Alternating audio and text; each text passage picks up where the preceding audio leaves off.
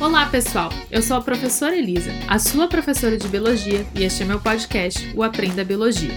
No episódio de hoje, vamos estudar a fermentação, o processo de produção de energia sem o uso de gás carbônico, ou seja, um processo anaeróbio. Uma dica: para acompanhar melhor o processo, veja a postagem do meu Instagram com as imagens dos processos de fermentação. Vou deixar o link aqui na descrição. Combinado? Anteriormente, estudamos a respiração celular uma série de reações que permitem a oxidação completa da glicose. Na fermentação, a oxidação é incompleta e a molécula aceptora de elétrons é uma molécula orgânica. Quando o assunto é o uso do gás oxigênio no metabolismo, os seres vivos podem ser classificados de três maneiras: aeróbios obrigatórios, anaeróbios facultativos e anaeróbios obrigatórios. Os aeróbios obrigatórios precisam do gás oxigênio para sobreviver, mas podem fazer fermentação para produzir energia. Isso é, por exemplo, o que acontece em nossas células musculares quando fazemos exercícios físicos intensos. Os anaeróbios facultativos podem ou não utilizar o gás oxigênio em suas reações químicas. É o caso das leveduras da espécie Saccharomyces cerevisiae, utilizadas na produção de pães e bebidas alcoólicas. Os anaeróbios obrigatórios não sobrevivem na presença de gás oxigênio. É o caso de bactérias do gênero Clostridium, aquelas que deixam as latas dos alimentos inchadas e podem causar tétano e botulismo. A primeira etapa do processo de fermentação é a glicólise. Estudamos esse processo em detalhes no episódio anterior, sobre a respiração celular. Na fermentação, esta primeira etapa acontece da mesma forma que na respiração celular. Os produtos dessa primeira etapa são quatro moléculas de ATP produzidas e duas moléculas são consumidas. Duas moléculas de NADH que serão utilizadas na própria fermentação e duas moléculas de piruvato ou ácido pirúvico, C3H4O3. Depois da glicólise, acontece a fermentação em si, e ela pode ser de três tipos: lática, alcoólica e acética. Vamos revisar cada uma delas agora e falar sobre a importância para a indústria de maneira geral. A fermentação lática é a única realizada pelas células humanas. Quando nos exercitamos e exigimos muito das nossas células musculares, elas precisam de mais energia. O objetivo da fermentação lática é complementar a produção de ATP. O ácido lático, produto da fermentação, se acumula nas células musculares e causa dor e cansaço muscular. Na produção de alimentos, esse tipo de fermentação possibilita a produção de iogurte e queijos. Bactérias do tipo lactobacillus fermentam o leite e reduzem o pH dos produtos.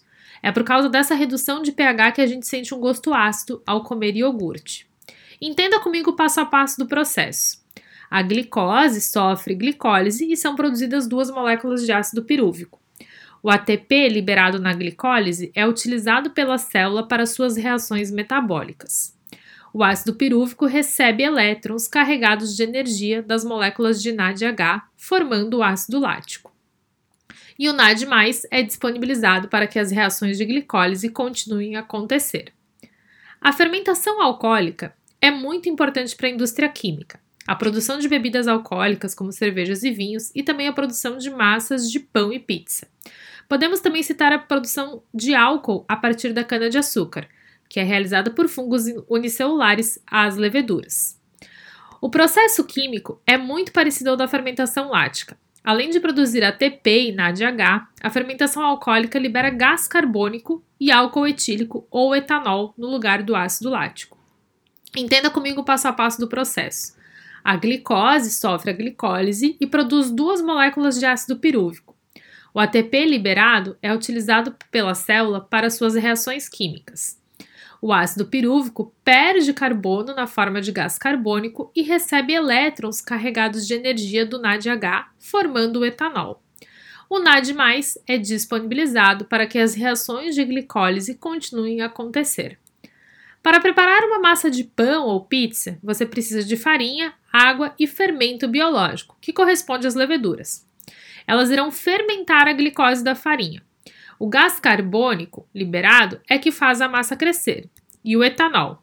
Se você pensa que vai ficar bêbado comendo pães e pizza, saiba que está enganado. O etanol produzido evapora totalmente quando assamos a massa. O terceiro e último tipo de fermentação é a fermentação acética.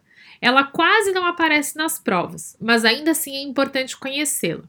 Ela é realizada por bactérias do gênero Acetobacter. Quando um vinho é esquecido aberto e assim fica em contato com o ambiente, as bactérias podem contaminá-lo. Com isso, o etanol é transformado através de reações químicas em ácido acético e dessa maneira o vinho vira vinagre. Este conteúdo é mais simples que a respiração celular, né? Agora que já revisamos os processos de fermentação, que tal fazer uns exercícios sobre o assunto? Lembre-se que essa é uma parte super importante dos seus estudos. Se tiver dúvidas sobre esse assunto ou qualquer outra pergunta sobre biologia, me manda uma mensagem no meu Instagram, o arroba Profelisorlante, que eu posso te ajudar. Lembra de me seguir por lá e também se inscreve no meu canal do YouTube, o Profeliza da Bio. Todo dia eu libero um vídeo novo para você. Um abração e até o nosso próximo episódio.